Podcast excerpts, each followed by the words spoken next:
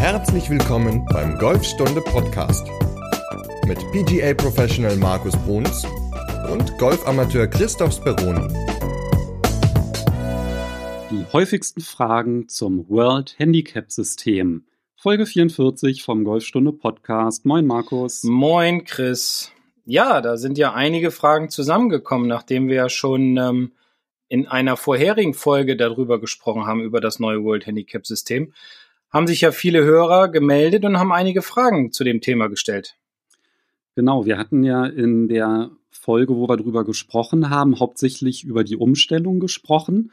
Und zu dem Zeitpunkt, wo die Folge erschienen ist, da stand ganz viel noch gar nicht fest. Beziehungsweise, nee, als wir sie aufgenommen haben, da stand ganz vieles noch gar nicht fest. Und ein paar Tage bevor sie veröffentlicht wurde, hat dann der DGV ja alles dazu veröffentlicht, wie die genauen Regelungen sind. Aber in dieser Folge wollen wir darauf nicht eingehen, weil die Umstellung, die erfolgt ja nur einmalig und ist auch ziemlich kompliziert.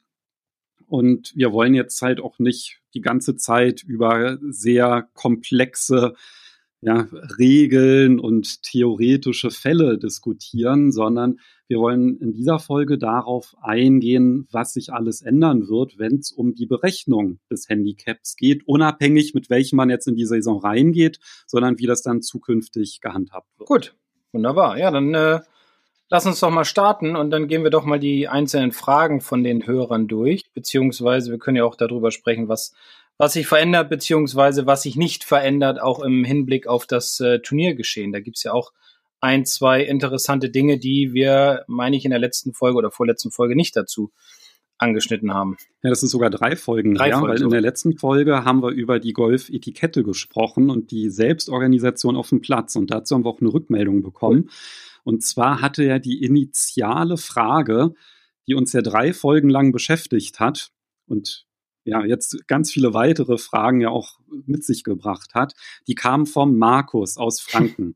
Und da hatte ich mich in der letzten Folge vertan. Da hatte ich dann irgendwann gesagt, ja, die Frage vom Klaus hat uns beschäftigt. Ja, sorry, da bin ich durcheinander gekommen mit den Feedbacks. Also das war der Markus, der die lange Frage gestellt. Nee, eigentlich war es eine kurze Frage, aber die, die Antworten waren sehr lang.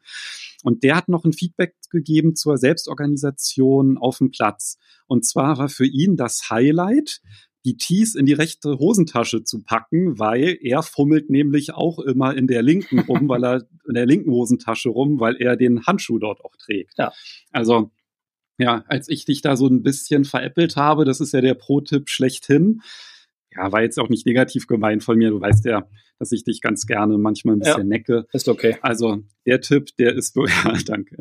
Der Tipp, der kam gut an und ja, ich glaube, jeder kennt das. Man kriegt das Tee nicht gegriffen und da ist das natürlich ein sehr vorausschauender und sehr organisierter Tipp, den du da gegeben hast und der hat dann wirklich tatsächlich praktische Vorteile, wenn man am Abschlag steht. Ja, das ist doch super, ähm, Markus, dass das äh, funktioniert, dass, dass, die, dass du die Tees aus der Hosentasche kriegst, ohne die Tasche mit rauszunehmen. Und ja, das war ja so in der letzten Folge einfach so die Idee, die bessere Organisation auf dem Platz, ähm, um das Spiel zu beschleunigen, um mehr Ruhe an seinem eigenen Ball zu haben. Genau, und mehr Ruhe. Jetzt versuche ich gerade darauf basierend irgendwie einen Übergang wieder zum World Handicap System zu finden. Aber ja, die, die nächsten Wochen und Monate ist ja sowieso Ruhe mit Turnieren.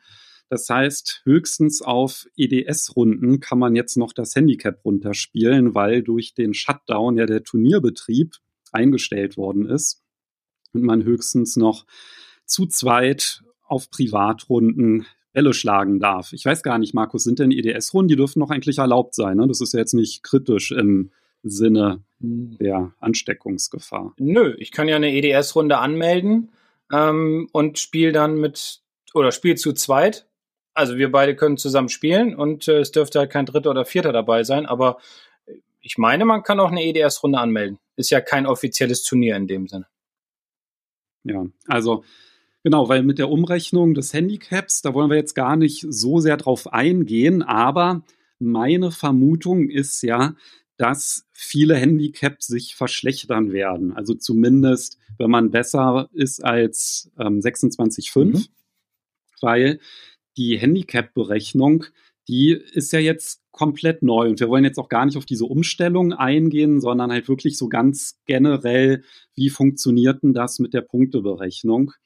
Und woher weiß man, ob man sein Handy Handicap gespielt hat oder nicht? Und ja, wie man da einfach vorzugehen hat. Aber bevor wir das machen, vielleicht kannst du ja noch mal ganz kurz erklären, warum überhaupt ein neues Handicap-System eingeführt wird. Naja, es geht ja darum, dass es ähm, sechs verschiedene Handicap-Systeme weltweit gab und ähm, das soll jetzt genauso wie es, wie die Regeln, die Golfregeln sind jetzt ja auch alle einheitlich auf der gesamten Welt.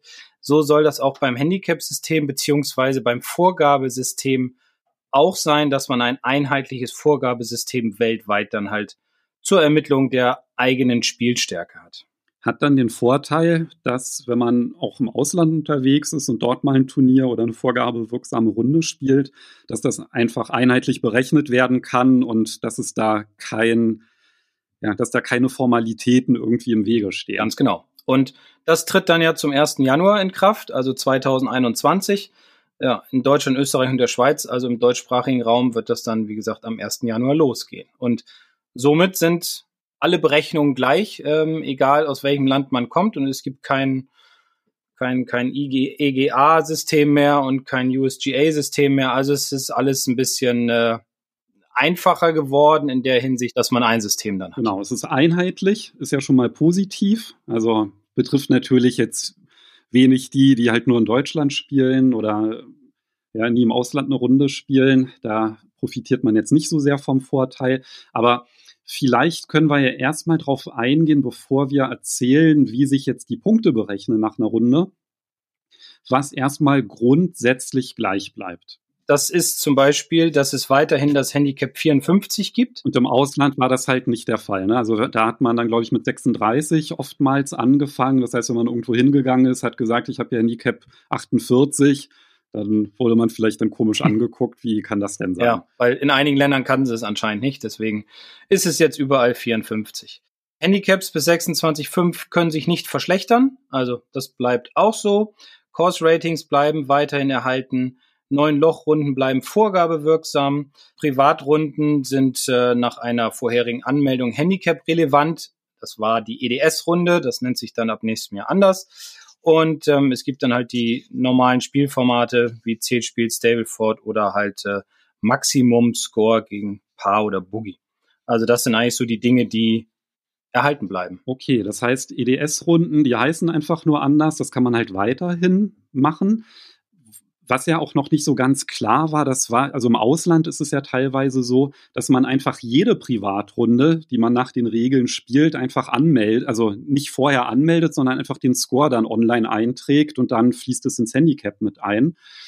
Das ist zum Beispiel in Südafrika oder Portugal der Fall. Das hatte ich dann teilweise auch so als Rückmeldung bekommen. Aber in Deutschland wird das definitiv so nicht sein. Das heißt, man muss die Runde immer vorher anmelden, wenn sie denn Handicap-relevant werden mhm. soll. Das finde ich ein bisschen schade, weil das natürlich, äh, ich weiß nicht, ich glaube, das kriegt man auch, glaube ich, in keinem anderen Land so mit. Das ist immer dieses Thema so, ja, dann wird ja nur geschummelt. Ne? Also wenn man dann auf die EDS-Runde geht. Und ich finde, das ist so ein Vorurteil, das ich nicht ganz so nachvollziehen kann. Aber gut, ist jetzt erstmal so. Aber definitiv wird es nicht so sein, dass man einfach, wenn man eine Runde gespielt hat, dann den, den Score mitteilt und das sich dann aufs Handicap auswirkt. Man muss es definitiv vorher immer, ich glaube sogar einen Tag vorher im Clubhaus anmelden. Okay, das wusste ich jetzt noch nicht, aber das ist ja gut, wenn man das will. Ähm, ich finde diese EDS-Runden, finde ich persönlich gut. Mit Schummeln, ja, ich sage immer Schummeln, dann schneidet sich jeder in sein eigenes Fleisch, wenn er sein Handicap übers Schummeln erreicht oder verbessert. Weiß nicht. Ich vertraue da mal auf die Menschen, dass sie sagen, okay, ähm, ich mache das mal äh, ja auf normale Art und Weise im Turnier halt und sch erschummel mir nicht über eine EDS-Runde mein Handicap, sondern bin fair genug, dass ich das aufschreibe, was ich auch tatsächlich spiele. Also ich sehe auch gar nicht so den Unterschied, ob man es jetzt vorher anmeldet oder nicht. Ich glaube, wer halt gerne schummelt, der schummelt, der wird das auch im Turnier machen, aber ich glaube, das sind die wenigsten ja. Golfer, die das machen. Aber gut, ist, ist halt ja. so. Genau, vielleicht noch ganz kurz ähm, Course Rating. Das ist die Schwierigkeit des Platzes. Mhm. Das ist so ein Wert, der interessiert eigentlich weiter gar nicht. Der steht auch auf jeder Scorekarte. Da kann man immer halt gucken, wie ist der CR-Wert und wie ist der Slope-Wert. Beides drückt in gewissermaßen die Schwierigkeit des Platzes aus. Es hat nachher dann Einfluss auf die Berechnung des Handicaps. Da müssen wir jetzt, glaube ich, gar nicht weiter detailliert eingehen. Also der Wert ist halt höher, wenn der Schwierigkeitsgrad des Platzes höher ist und das ermöglicht dann im Grunde den Score, den man auf dem jeweiligen Platz erreicht hat, dann halt auch übergreifend zu vergleichen. Also wenn man jetzt immer auf einem einfacheren Platz spielt, dann ist es dann gleicht dieser Course-Rating und der Slope-Wert diesen einfachen Platz dann im Score am Ende aus. Ja, habe ich jetzt nichts entgegenzusetzen. Also, das passt alles. Lass mal jetzt zum komplizierteren oh Teil oh kommen. Was ändert sich denn alles? Also, was fällt weg und was ändert sich? Also, Entschuldigung. Ändern ist natürlich immer so eine Sache. Also es sind so ein paar, es sind mehr Punkte, die sich ändern als die, die erhalten bleiben. Ähm, also das Handicap wird aus einer Durchschnittsberechnung, einem Average-System, ermittelt und sonst war es ja immer ähm, eine schrittweise Handicap-Fortschreibung.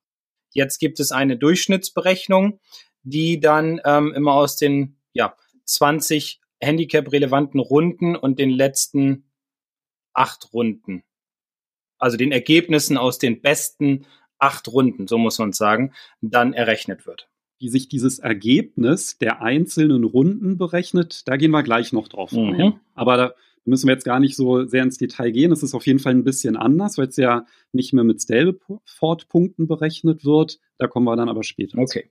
Ähm, ja, die EGA-Vorgabe wird jetzt halt, also die äh, European Golfers Association-Vorgabe, die es bis Ende 2020 halt gibt, die äh, wird dann durch das World Handicap Index ersetzt der Begriff Vorgabe wirksam wird durch Handicap relevant abgelöst. Es gibt keine Vorgabenklassen mehr, es gibt keine Pufferzonen mehr, sowie keine Herab- und Heraufsetzungsmultiplikanten mehr. Genau, also dieser übliche Ausspruch am Ende einer Runde, oh, ich habe gepuffert oder oh, ich habe mich verschlechtert, das wird es so zukünftig nicht mehr genau, geben. Genau, das fällt halt alles weg. Äh, registrierte Privatrunden EDS sind für, für alle Handicaps möglich. Also es war vorher bis 4,5 möglich und dann halt nicht mehr. Jetzt dürfen alle es mitspielen, also auch die im Plusbereich. Auch Handicap-relevante Neunlochrunden sind für alle Handicaps vorgesehen.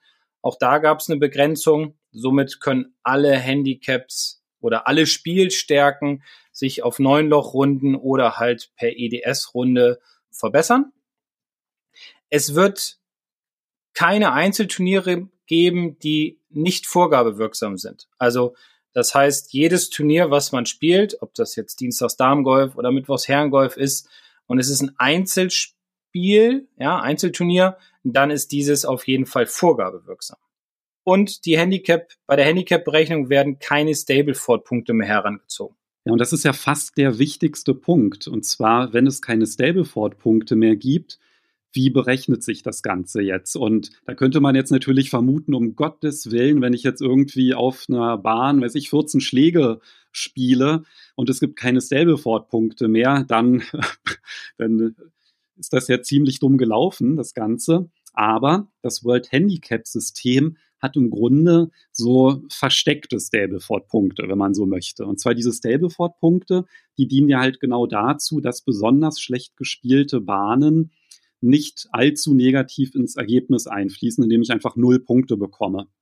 Und wenn man jetzt aber alle Schläge zählt, ist es natürlich so, dass da ja auch irgendwie eine Regelung gefunden werden musste. Und da gibt es das sogenannte Netto-Double-Bogey, das da eine Rolle spielt. Wenn ich darf, würde ich da ganz kurz ein Beispiel ähm, mal erklären, um das darzustellen. Und dann kannst du ja vielleicht dann kurz darauf ähm, erklären, wie das Ganze dann in die Wertung einfließt. Dieser Netto-Double-Bogey bedeutet ja, dass man maximal oder das maximal gewertete Ergebnis pro Bahn sind zwei Schläge über Paar.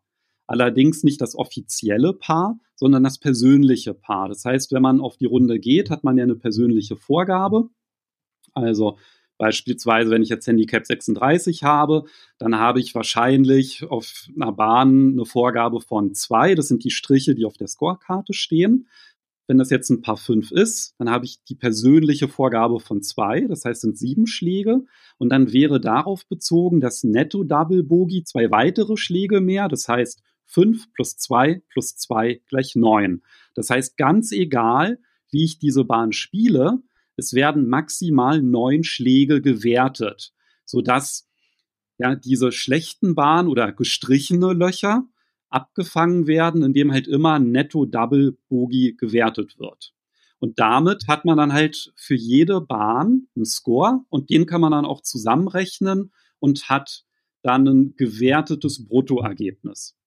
Okay, also wäre das praktisch beim Paar Vierloch dann eine 8. Ja, wenn deine Vorgabe zwei Striche genau. wären mit Handicap 36, genau. genau. dann würde maximal die 8 notiert okay. werden. Ja, cool. Das heißt, wir haben da ja sowas ähnliches wie Stableford-Punkte. Das ist halt ein Abpuffern dass man einfach, wenn man ein gestrichenes Loch hat, trotzdem einen Score hat. Also ich finde die Änderung eigentlich ganz gut, weil ich finde es immer schade bei einem Turnier, wenn man so ein gestrichenes Loch hat, dass man dann am Ende keinen Gesamtscore hat. Ja, das ist was Positives, weil dann hast du immer eine Zahl auf jeden Fall da stehen und es geht auch ein bisschen mehr so in Richtung Zählspielcharakter. Also, dass man, wie du ja schon sagtest, dass man dann am Ende auch mal seine komplette Schlagzahl zusammenzählt und nicht mehr ganz so stark in diesem Stableford-System halt drin hängt, so wie, wie man es kannte. Ne? Und das ist, glaube ich, auch ganz, ganz wichtig, falls ihr jetzt zu Hause anfangt, eure bisherigen Runden umzurechnen. Also wer das nicht machen möchte, der kriegt das einfach im nächsten Jahr mitgeteilt. Aber wenn man anfängt, dann selber auszurechnen, ist immer ganz, ganz wichtig, dass ihr bei den gestrichenen Löchern auf jeden Fall ein ähm, Netto-Double-Bogey wertet, weil ansonsten ist euer Score ja viel zu gut, weil ihr dann auf einer Bahn Nullschläger hattet und dann wäre das gewertete Bruttoergebnis verfälscht und umgekehrt, wenn man auf einer Bahn vielleicht den Ball nicht aufgenommen hat und das Loch zu Ende gespielt hat, dann auf jeden Fall immer auf das ähm, Netto-Double-Bogey runterrechnen, den Score, damit man da einfach auf ein gewertetes Bruttoergebnis kommt. Aber dieses gewertete Bruttoergebnis, das ist ja, wie du ja gerade gesagt hast, da kommt man ja mit einem Score raus. Also da kann man jetzt zum Beispiel sagen, da habe ich jetzt, äh, keine Ahnung, 102 ist jetzt mein Bruttoergebnis mhm. von meiner 18-Loch-Runde. Aber das ist halt noch nicht das, was zur Grundlage genommen wird für das, für die Berechnung des Handicaps, weil wir hatten ja angesprochen, es gibt ja noch die Schwierigkeit des Platzes, die da eine Rolle spielt. Genau, das äh, Course Rating, ne? Da gibt es ja dann ab nächstem Jahr diese besondere Formel, die den, ähm, die Formel für den Score Differential. Also das bedeutet, man nimmt dann sein gewertetes Bruttoergebnis minus dem Course Rating, also der Vorgabe des Platzes. Das findet man immer auf der Scorekarte und teilt das dann wiederum durch die Schwierigkeit des Platzes, also das sogenannte Slope Rating. Und diesen Wert, den man da raus hat, den nimmt man dann mal 113. Denn dieser Wert ist, ist fix und der drückt immer die durchschnittliche Schwierigkeit eines Golfplatzes aus. Eine kurze Unterbrechung in eigener Sache. Schau doch mal in die Golfstunde Akademie rein. Dort findest du nämlich zahlreiche Online-Kurse, um dein Golfspiel zu verbessern. Unter anderem natürlich auch mit Markus, zum Beispiel den Drivermeistern.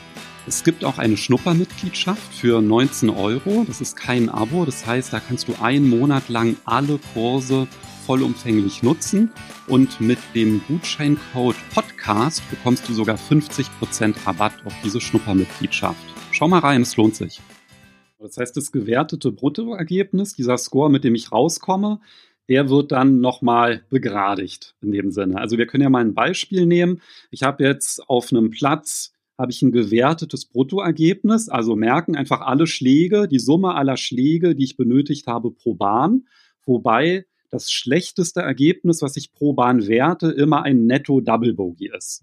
Wenn man das zusammenzählt und jetzt zum Beispiel auf 102 kommt, ähm, dann zieht man erstmal das Course Rating ab von dem Wert. Also angenommen, ich habe das Ergebnis 102, auf der, auf der Scorekarte steht, Course Rating ist 70,6, dann zieht man das ab teilt das Ganze durch das Slope Rating des Platzes und dann, wie angesprochen, mal 113. Das ist halt der, durch, der Wert für den durchschnittlichen Schwierigkeitsgrad aller Golfplätze weltweit. Also angenommen, ich habe jetzt hier 102 gespielt, das Course Rating ist 70,6 und der Slope war 126, dann komme ich auf ein Score Differential von 28,2 in diesem Fall. Also das Score Differential ist der Wert, der dann notiert wird. Das ist im Grunde das gespielte Handicap. Also wenn ich jetzt vorher ein Handicap von 30 hatte und ähm, habe dann aufgrund dieser Formel dann Ergebnis von 28,2. Dann heißt das ja noch nicht unbedingt, dass man sich verbessert hat, ja, weil es wird ja immer, es werden ja immer die, wie du es ja gesagt hast, die letzten 20 Runden herangezogen und davon werden die besten acht Score Differentials genommen und davon der Durchschnitt ermittelt. Und das ist dann das aktuelle Handicap. Klingt erstmal sehr, sehr kompliziert. Ich glaube aber, im Alltag wird das gar nicht so kompliziert sein, ja, weil ich meine, wenn man die Scorekarte abgibt, das Handicap, das wird ja berechnet, das muss man ja nicht selber machen. Dafür ist man ja dann Mitglied im DGV, damit das dann halt passiert, wenn man das einreicht. Die, die kümmern sich auch darum, dass das Handicap aktuell gehalten wird. Das heißt, als Golfer selbst braucht man sich da ja zwischendurch oder auf der Runde sowieso nicht, gibt es ja gar keinen Grund, sich dafür zu interessieren. Und die Frage ist natürlich immer, welchen Stellenwert hat denn eigentlich das Handicap für einen einzelnen Golfer? Und ich glaube, da gibt es ja durchaus unterschiedliche Ansichten und Wahrnehmungen. Ja, denke ich auch. Ich glaube, also viele sind ja so, dass sie sagen, ich will immer ein gutes Handicap haben. Ähm, mir ist egal, wie ich da hinkomme. Hauptsache, ich, ich verbessere mich. Ich setze mir zu, ja, für, für das Ende des Jahres setze ich mir ein Ziel. Ich möchte zum Beispiel von Handicap 19 in einstelligen Bereich kommen. Also da sind schon viele Situationen, die den Golfer dann immer beeinflussen auf dem Platz. Manche sagen auch, ja, mir ist das Handicap egal, ich spiele sowieso kein Turnier mehr.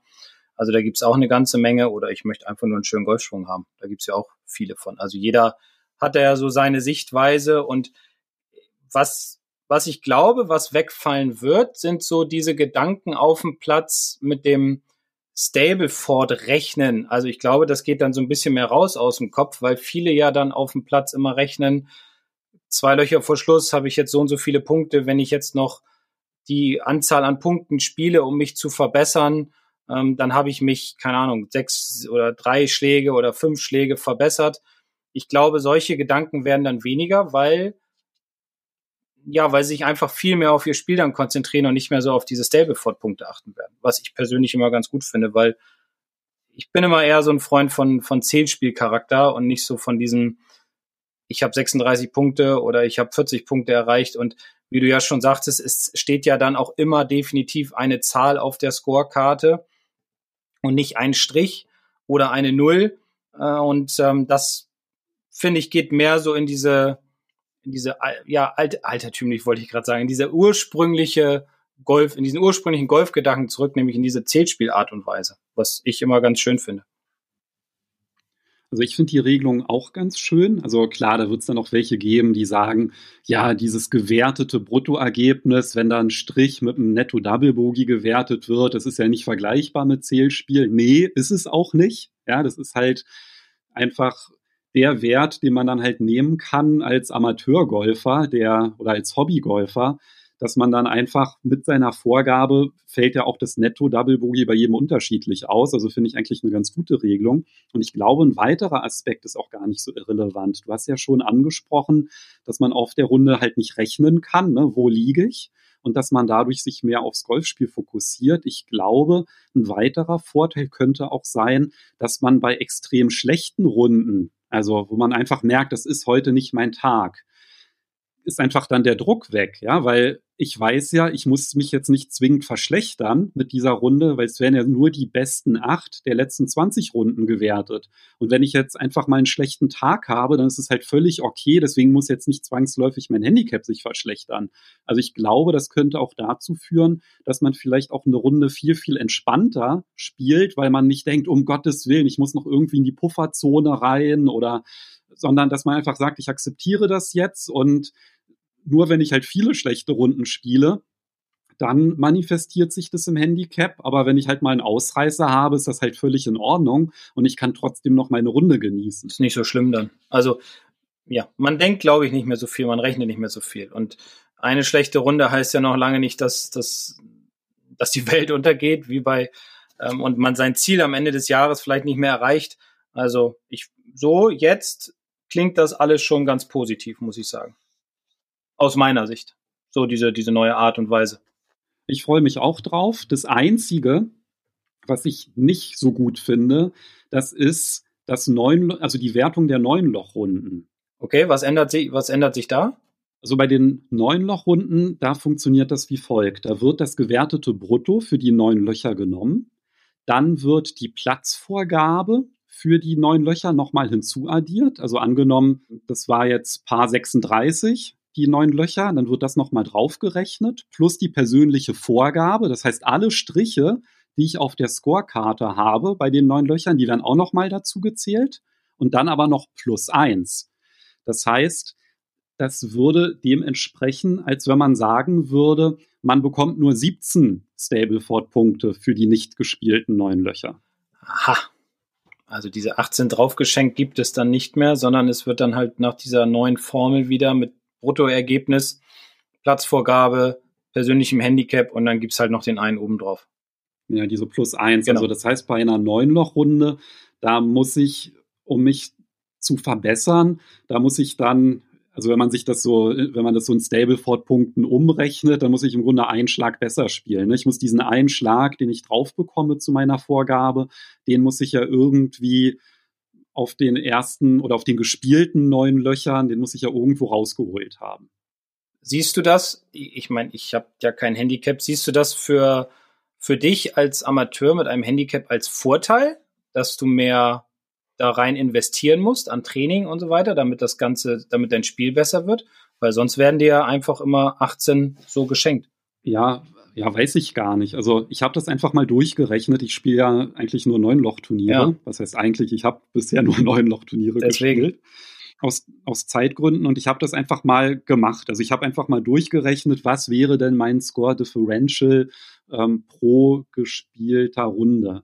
Und da ist mir dann halt aufgefallen, dass das in der Regel auf jeden Fall schlechter ist. Also das ist, wenn man den Wert nimmt, dann ist das eigentlich immer, selbst die guten Runden sind dann ein Schlag schlechter als man sich das vielleicht wünschen würde, wenn man es vergleicht mit dem aktuellen Handicap-System. Also war jetzt so meine Erfahrung. Ja gut, das ist ja mal von Spieler zu Spieler unterschiedlich dann, klar.